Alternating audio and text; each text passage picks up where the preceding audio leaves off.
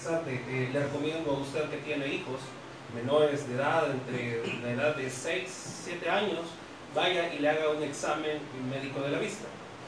Le voy a comentar por qué. Mi persona padece una enfermedad que se me ha olvidado el nombre realmente, pero fue ahí en todo el mundo me la dieron, que es también conocida como el síndrome del ojo aragán. Es cuando un ojo no atina, no está bien centrado entre el lente y todo lo que tiene que ver con ello. Este ojo, eh, por más que me pongan aumentos, no, no funciona. Pero este, pues, esta enfermedad es curable es un tratamiento donde se obliga a este ojo poder centrarse. ¿Cómo se hace eso? Pero tiene que ser entre edad de 6, 7 años, al mucho. Es cuando se utiliza el famoso parche en el ojo bueno y este ojo, el cerebro comienza a darle la orden de poderse fijar y arreglarse. En mi caso, yo nunca me di cuenta porque lo que hace el cerebro es compensar, hace una compensación el ojo que está bueno maximiza toda la energía sobre este y por eso es que uno cuando es chiquito dice, no, si yo veo bien, ¿verdad? A uno no le parece nada. Pero cuando vamos creciendo, como decimos a los salvadores, a según vamos creciendo, el ojo este ya no se, ya no se resuelve. Entonces yo tengo un detalle, yo puedo cerrar este ojo y yo veo totalmente borroso. Veo este, cierro este, malo, y veo con el que está semi bueno, pero por el cansancio y todo lo demás ya comienzo a tener un poco de, de borroso en la vista. Es por eso que ocupo lentes, pero aunque yo ocupe lentes, este ojo, por más que yo lo utilice con lentes, solo logro ver un poco más, pero de cerca, no de lejos. Entonces, eh, en este sentido, hermano, si usted tiene hijos, tiene niños, le recomiendo pues haga un examen médico de la vista a sus pequeños y pues Dios habrá, eh, bueno, usted a través de ellos, pues Dios ha dejado los medios para que usted pueda reconocerse. Habiendo dicho eso y pasado ya en un paréntesis, hermanos, quiero hacerle una pregunta. La pregunta es, para usted, ¿quién es Cristo? O para usted, ¿qué es Cristo para usted, dicho? La pregunta va claramente, iglesia, ya que a nivel mundial el nombre, el nombre de Cristo es conocidísimo. Muchas religiones conocen y han oído el nombre, personas en todo el mundo han oído, y aunque ciertamente hay personas que aún no, pero sí hay una gran cantidad de personas que han oído el nombre de Cristo. Pero no a todas es igual el significado o qué representa en sus vidas como lo que representa para nosotros. El problema es que muchas veces nosotros que hemos oído y conocido de Él hasta el día de hoy no es lo que realmente decimos creer o conocer de Él. Porque nuestras vidas pareciera ser que van muy lejos y ajenas de lo que decimos que es Cristo o lo que Él representa en mi vida o es en mi vida. Es por eso, iglesia, que esta mañana hago la pregunta delante de ustedes, ¿quién es Cristo para usted? ¿O qué representa Cristo en su vida? Es una pregunta que quiero que la hagamos claramente en nuestros corazones y delante de Dios la respondamos. Hoy hicimos o celebramos de las, una de las ordenanzas maravillosas que Dios ha dejado a su pueblo, el cual es, hermano, conmemorar. Oiga, conmemorar. No es que Dios en ese momento, el vino y el pan que usted come se está haciendo, eh, se está convirtiendo en ese momento en Cristo. No, estamos conmemorando conmemoramos el sacrificio más grande, el más bello, el más puro, la verdadera y única causa de salvación por la cual usted y yo tenemos ahora la oportunidad de conocer a Dios y llegar ante su presencia para adorarle con plena libertad. Una libertad, hermanos, que muchos en muchas religiones pregonan dicen, o dicen tener, pero que sin duda alguna no tienen. Pero usted y yo sí la tenemos. y es real. No es un cuento de viejas, no es un cuento, es una realidad, es una verdad que ha perdurado y sigue perdurando por los siglos de los siglos. Pues la palabra dice, hermano, que el cielo y la tierra pasan, las religiones pasan, pero la palabra de Dios permanece para siempre. Entonces digo hoy, ¿quién es Cristo para usted? Puestos en pie, abramos la Biblia en el Evangelio de Mateo, Mateo capítulo 16, versículo 13. Mateo capítulo 16, versículo capítulo 16, versículo 13 al 16 leemos. Corramos porque el tiempo se me avanzó. Mateo 16, capítulo, capítulo 16, versículos 13 y 16. ¿Lo tenemos, iglesia? Amén. Espero que lo tengamos todos, porque todos tenemos que leer. Gloria a Dios. Mateo, Evangelio de Mateo, capítulo 16, versículos 13 al 16. Usted ya lo leyó y diga, ah, este texto. Ese texto que usted va a leer y vamos a leer en esta mañana, es un texto que debe estar siempre grabado en nuestros corazones. Porque esto es lo que dictamina la forma, la conducta y la forma de hablar del cristiano día a día, esté donde esté, haga lo que haga. Este texto representa la conducta del cristiano. ¿Por qué? Porque está representando, nos está diciendo a quién servimos y en quién hemos creído y a quién pregonamos servir. La palabra de Dios se lee en el nombre del Padre, del Hijo y de su Santo Espíritu y dice de la siguiente manera. Viniendo Jesús a la región de Cesarea de Filipo, preguntó a sus discípulos diciendo, ¿quién dicen los hombres que es el Hijo del Hombre? Ellos dijeron, unos Juan el Bautista, otros Elías y otros Jeremías o alguno de los profetas. Él les dijo, ¿y vosotros quién decís que soy yo? Respondiendo Simón Pedro dijo, tú eres el Cristo, el Hijo del Dios viviente. Tú eres el Cristo, el Hijo del Dios viviente. Oramos al Señor y decimos, Padre eterno que estás en los cielos, gracias por tu palabra y tu consejo. Esta mañana venimos delante de ti para rogarte que esto no cese, sino que siga fluyendo. Tal cual dice tu palabra, como ríos de agua viva, Señor, para vida eterna en medio de tu pueblo. Padre eterno, en el nombre de Jesús, presentamos ante tu altar, ante tu presencia, estas peticiones que tu pueblo ha traído, Señor. Estas peticiones que han sido presentadas ante tu altar en fe, en convicción de que tú estás escuchando y estás atento a cada una de estas peticiones. Con la fe enorme que tú traerás la respuesta, pues tú eres la única salida, verdad y justicia a la vida de los creyentes y de tus hijos amados. En el nombre de Cristo Jesús, también rogamos por tu palabra, tu consejo y sabiduría, y que no haya otra palabra más que solo la suya. Y toda palabra estorbosa e inservible, aparta de este lugar. Al enemigo lo reprendemos en el nombre de Jesús. Pero tu verdad y tu atención sea hoy en medio nuestro. En el nombre de Cristo Jesús, gracias Señor y Salvador. Amén y amén. El texto es conocido, no, requiere grandes eh, explicaciones del mismo. Simplemente, hermanos, es cuando Pedro confiesa eh, quién es Jesús. Él hace una confesión de la verdad de quién es Cristo. Esa confesión, hermano, es la que usted y yo hacemos el día en que aceptamos a Cristo como nuestro único y suficiente Salvador. Pero no debe quedarse solo para ese día o para ese momento, sino que debe de ser la realidad o el lema de vida que debemos de llevar todos los días de nuestra vida en esta tierra. Sabiéndonos conducir como es debido conforme a la voluntad de Dios. Hablando como un cristiano debe de hablar. Hablando y actuando como un cristiano debe de actuar. Haciendo lo que un cristiano debe de hacer. Y es hacer siempre la voluntad de Dios. Amén. Pero ¿qué es la voluntad de Dios? ¿Cómo vamos a conocer la voluntad de Dios si hasta el día de hoy, hermano, con nuestras acciones, nuestra prédica de Cristo, del Cristo que hablamos, es contraria y ajena a lo que realmente decimos ser? ¿Qué hacemos, hermano? Y eso va para todos, desde el botón primero que está aquí hasta el último hermano y hermana que está allá y al que me escucha en las redes sociales. Eso es para todos. Amén, así es. Hermanos, ¿qué estamos predicando? ¿A qué Cristo predicamos con la boca cerrada? O sea, con nuestras acciones, que son las que realmente pesan. ¿Dónde está Cristo? ¿Qué es Cristo para ti? ¿Qué representa a Dios? ¿Qué representa a Cristo en tu vida, en nuestra vida? ¿A dónde está Cristo en nuestro ser? En nuestro accionar, en nuestro actuar, en nuestro hablar, en nuestro ver, en nuestro decir, actuar, en todo hermano, en todo lo relacionado a nuestra vida. ¿Dónde está Cristo? ¿Dónde está? Porque cuando Cristo está en nosotros y estamos sumergidos en Él, nuestra forma de pensar, actuar y hablar es muy diferente. Pero si hasta el día de hoy seguimos hablando, seguimos pensando y seguimos haciendo como antes de haber aceptado a Cristo, significa entonces que Cristo no está con nosotros.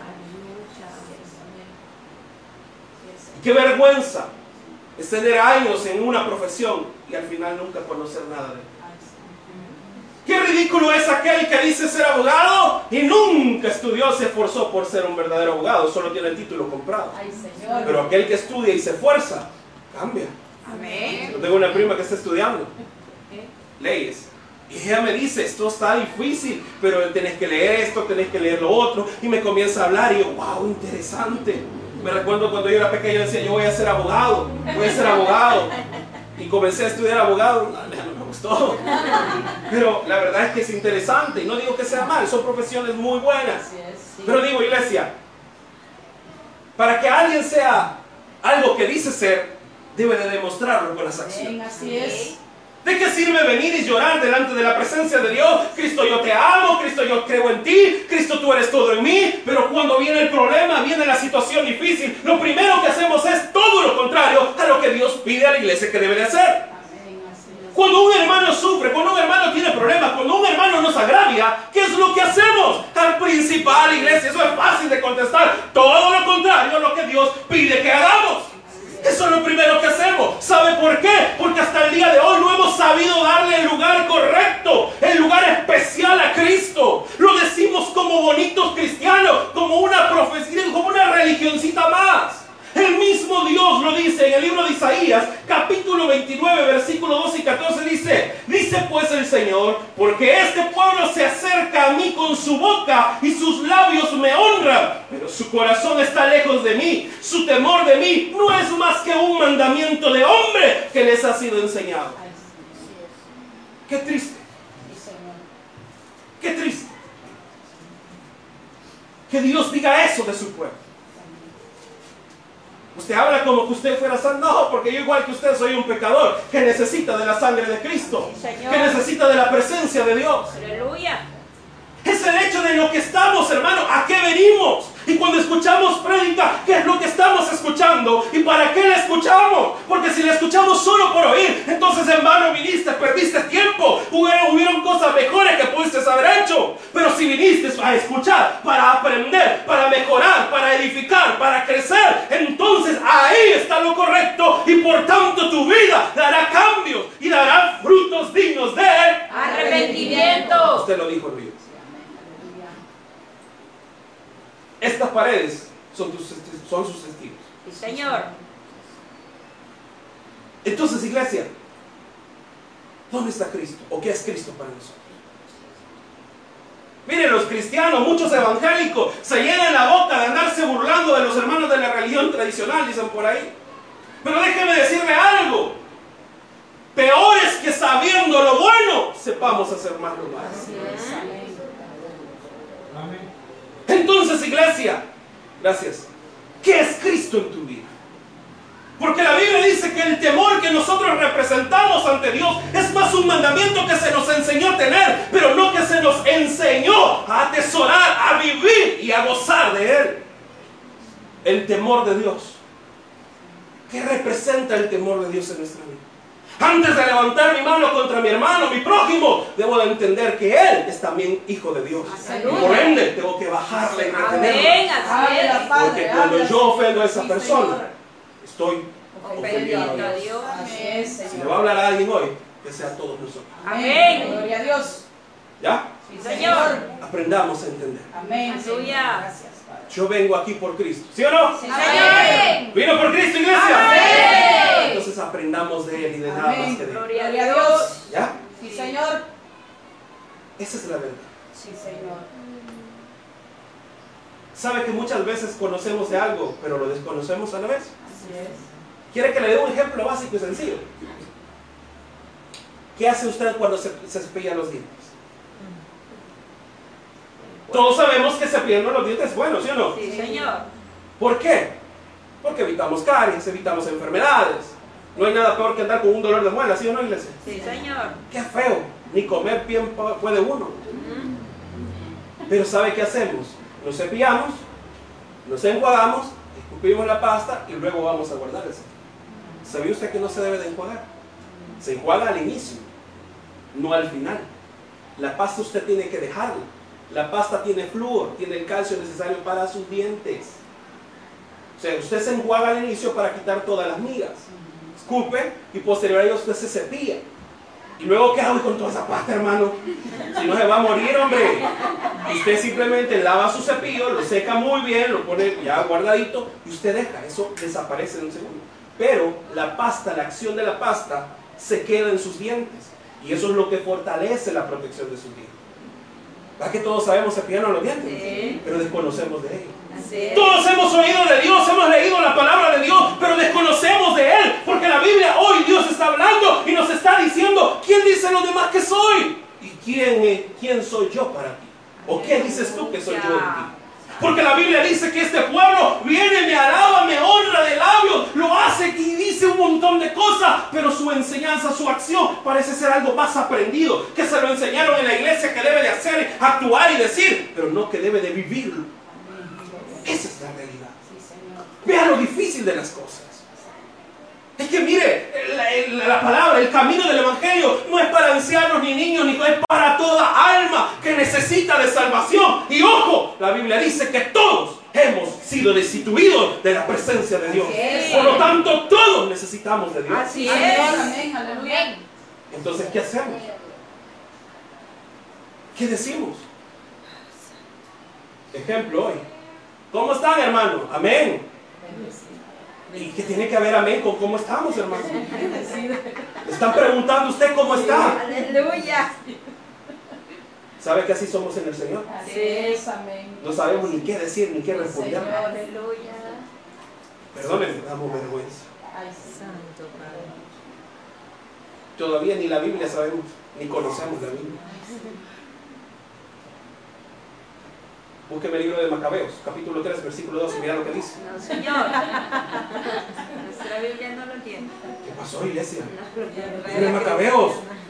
Hermanos, está en la Biblia, Pero, no en la nuestra. Ajá. Ah, Sí, pero le voy a decir algo más.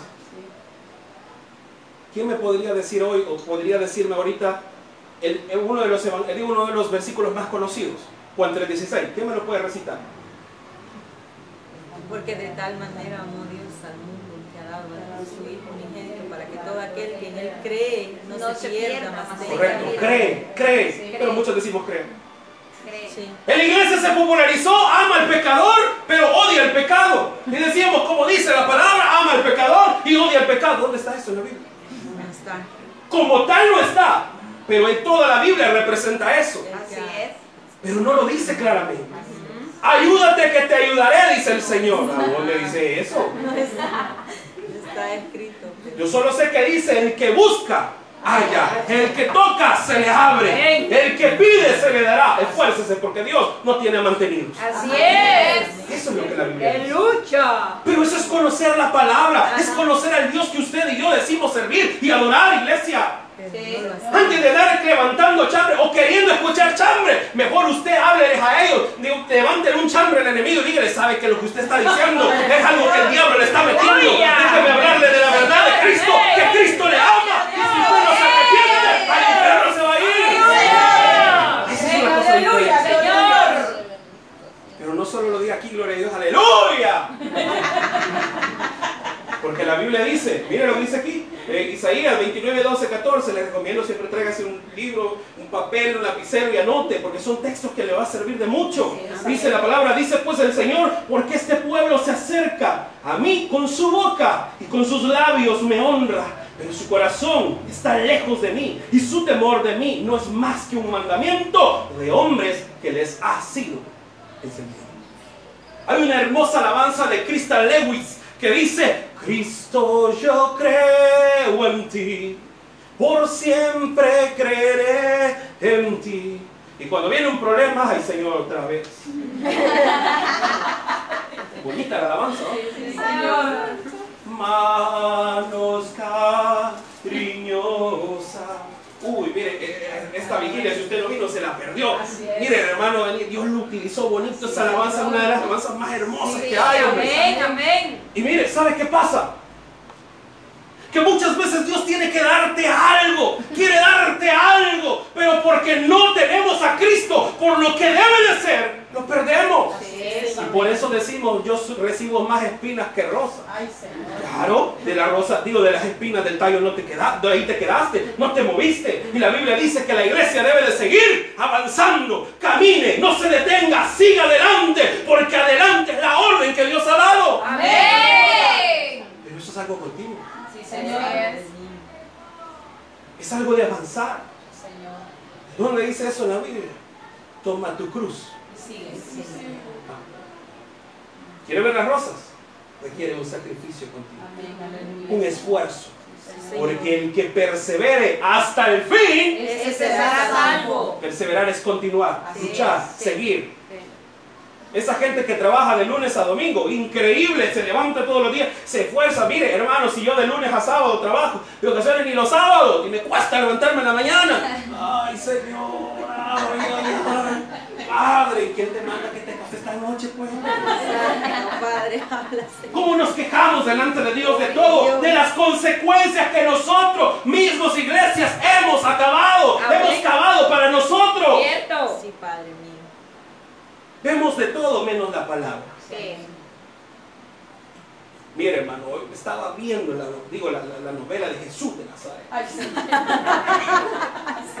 ¿Sabe que yo no recomiendo ver eso? No. No, solo habla. Porque ahí meten diálogos que en la Biblia no Así existen. Y en la Biblia solo está lo que le pertenece para usted y para mí. Amén. Lo que es importante. Así es. Señor. Más allá de eso, ¿para qué? Ay, hermano, la de saber por Dios con. ¿no?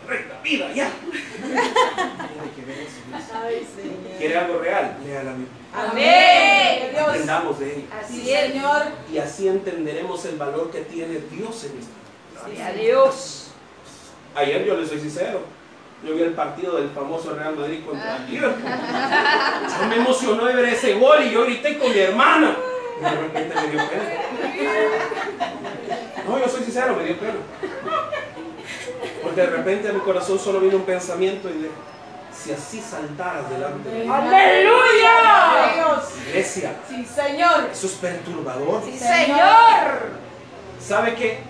Mire, hermano, damos tanto tiempo a las quejaranzas y nunca le damos a Dios un verdadero tiempo de adoración. Aleluya. ¿Qué es nuestra oración? Ya lo hemos dicho. Una lista de peticiones, pedidos de compras, boca de adoración y de agradecimiento. ¿Cuándo ha orado solo para darle gracias a Dios? Pero de verdad, solo darle gracias a Dios. No, pero es que mira, hay que pedir, no, no, no. Primero dele la gloria y la honra a Dios. Aleluya. Porque cuando hacemos eso, iglesia, lo demás viene por. Pero lo primero es la honra y la gloria. Así es. Usted tiene un privilegio delante de Dios. Úselo. Porque si usted no lo utiliza, le será demandado, como en aquellos que tuvieron talentos. Y al que tiene poco, lo poco que tiene, también le será es. ¿Qué pasa con nosotros, iglesia? Que nosotros creemos que por darle a Dios un ayuno a la semana, porque le oro ahí de vez en cuando, porque vengo a la iglesia, porque ofrendo y diezmo, porque hay un proyecto y doy en que sea unos 10 dólares para que vea que Dios, ah, Dios vea, ¿verdad? Que yo le doy algo a Él, que yo me esfuerzo, que yo, yo estoy dispuesto a darle algo a Él. ¿Sabe qué dice la palabra? Isaías 1 del 11 al 18 dice así, mire. ¿Para qué me sirve, dice Jehová, la multitud de vuestros sacrificios? Hastiado estoy del holocausto de carneros y de cebo de animales gordos. No quiero sangre de bueyes, ni de ovejas, ni de machos cabríos. ¿Quién demanda esto de vuestras manos? Cuando venís a presentaros delante de mí para hollar mis atrios. No me traigas más vana ofrenda. El incienso me es abominación. Luna nueva y día de reposo. El convocar asambleas. No lo puedo sufrir. No son, dice, son iniquidad vuestras fiestas solemnes. Vuestras lunas nuevas y vuestras fiestas solemnes las tiene aborrecida mi alma. Me son gravosas. Cansado estoy de soportarlas cuando extendáis, oiga, cuando extendáis, extendáis vuestras manos, yo esconderé de vosotros mis ojos. Asimismo, cuando multipliquéis la oración, yo no oiré. Llenas están de sangre vuestras manos. Lavaos y limpiaos, quitad la iniquidad de vuestras obras delante de mis ojos. Dejad de hacer lo malo, aprended a hacer el bien. Buscad el juicio, el juicio rectitud. Al agraviado, haced justicia al huérfano, amparad a la viuda, venid luego, dice Jehová, y estemos a cuenta si vuestros pecados fueren como la grana, como la nieve serán emblanquecidos, si fueren rojos como el carmesí, vendrán a ser como la blanca. ¿Por qué será que Dios no responde a nuestras oraciones?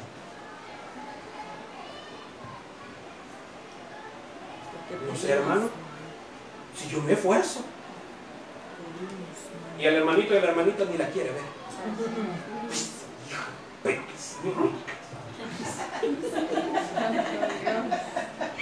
Retorcemos la cara y hacemos unas muecas. Cuando vemos a fulano, fulano. Se le olvida que es su prójimo. ¿Está bien de Dios?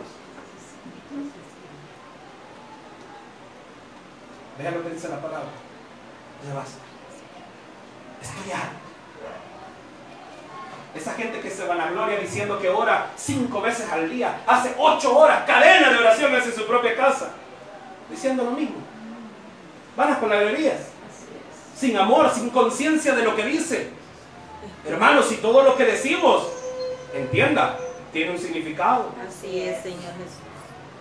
Todo lo que decimos está siendo anotado. Hace poco estuve escuchando la famosa doctri- doctrina del salvo siempre salvo. Yo no sé cuál es el gran pleito. Que la salvación se pierde, no se pierde. Es que mire, Dios ya la dio, Dios no la da si le aceptamos a Él. Y la salvación, el premio ahí está. Pero hay que demostrar que de verdad hemos creído en Él. Y eso será conforme a las acciones que hacemos delante de su presencia. Decir que yo amo a Cristo, decir que lo acepto, pero hasta el día de hoy mis acciones son contrarias a Él. Dice la palabra que no podemos llegar ante su presencia. Por eso la palabra nos sigue diciendo, venid y estemos a cuentas. Porque tus ofrendas no son nada si no está el amor de tu corazón en ellas para mí. Porque tus prédicas de nada sirven que hables bonito, de nada sirve que cantes bonito, de nada sirve que toques instrumento bonito, si cuando lo haces no lo haces para darle la gloria y la honra a Dios. De nada sirve lo que digamos ser si hasta el día de hoy Cristo no es el centro de nuestra vida. Aleluya. ¿Qué estamos haciendo delante de Dios? Y ojo, no me tome esta prédica como, ah, ya va a terminar, ah, ya. No, momento.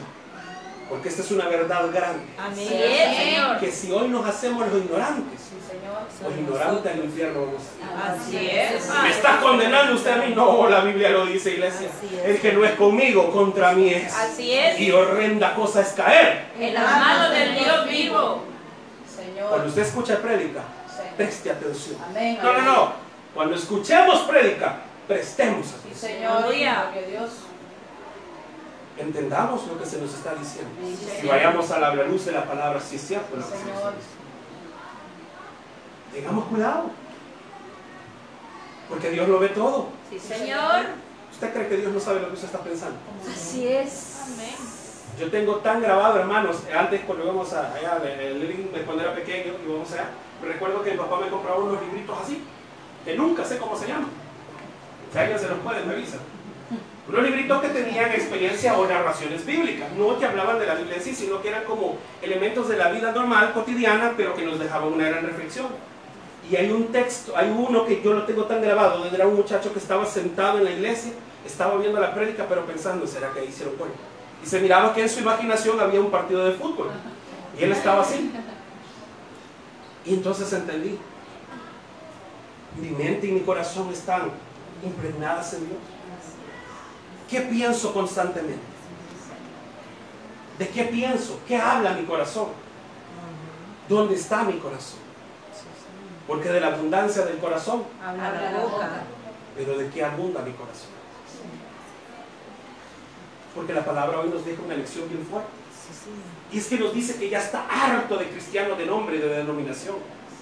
Ahí estábamos en un gran conflicto con mi papá hace poco, que no es que estábamos en contra, sino que estábamos debatiendo, porque hablábamos, ahí alguien dijo, los hermanos cristianos evangélicos y los cristianos católicos. Mire, es que es cierto, es válido, ambos términos son sinceros, hombre. Todo aquel que cree en Cristo, cree en Él, ahora, pero creer y servirle y vivir para Él, Son dos cosas diferentes. totalmente diferente. Sí, sí Padre.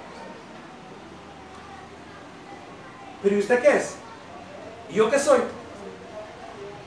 ¿Ah? ¿Qué somos? ¿Solo cristianos? ¿O somos hijos de Dios? Aleluya. ¿Qué somos? Mire, ya el tiempo se me fue, lastimosamente. No me quedó chance. Pero quizás quiero compartir con ustedes un texto que se habló en la vigilia, porque ya el tiempo se me fue. No, no me saque la roja, ya la vi, hermano. Dice la palabra en primera de Pedro 1.17, un texto que, mire hermano, cuando lo leímos el día de la vigilia, que mi hermano Luis fue utilizado por Dios, quedó tan grabada en mi mente. Sí, amén. Dice primera de Pedro 1.17, y si invocáis por Padre aquel que sin excepción de personas juzga según la obra de cada uno, conducíos en temor todo el tiempo de vuestra peregrinación. ¿Qué es la peregrinación? El paso. Es la vida Así es. O sea que si decimos que Dios es nuestro Padre, conduzcámonos en el temor de Dios. Pero para que yo tenga un verdadero temor de Él, debo de tener a Cristo como el representante único de mi vida. Rey. Aquí Dios no tiene gente perfecta. Aquí hay pecadores que hemos sido lavados por la sangre de Cristo, pero que debemos de luchar día a día. Aleluya. Pablo lo dijo, perseverad y luchad. Luchemos, sigamos, para que el día de mañana, cuando estemos ante la presencia de Dios, podamos decirle con mucho amor y gozo, he peleado la batalla, Señor. Sí, Señor. Por lo tanto, la palabra de Dios nos invita a que seamos fieles a Él, que nos entreguemos a Él de corazón y con esto quiero cerrar lo que dice Apocalipsis 13, 22. El que tiene oídos, oiga lo que el Espíritu dice a las iglesias. Oramos al Señor. Padre eterno que estás en los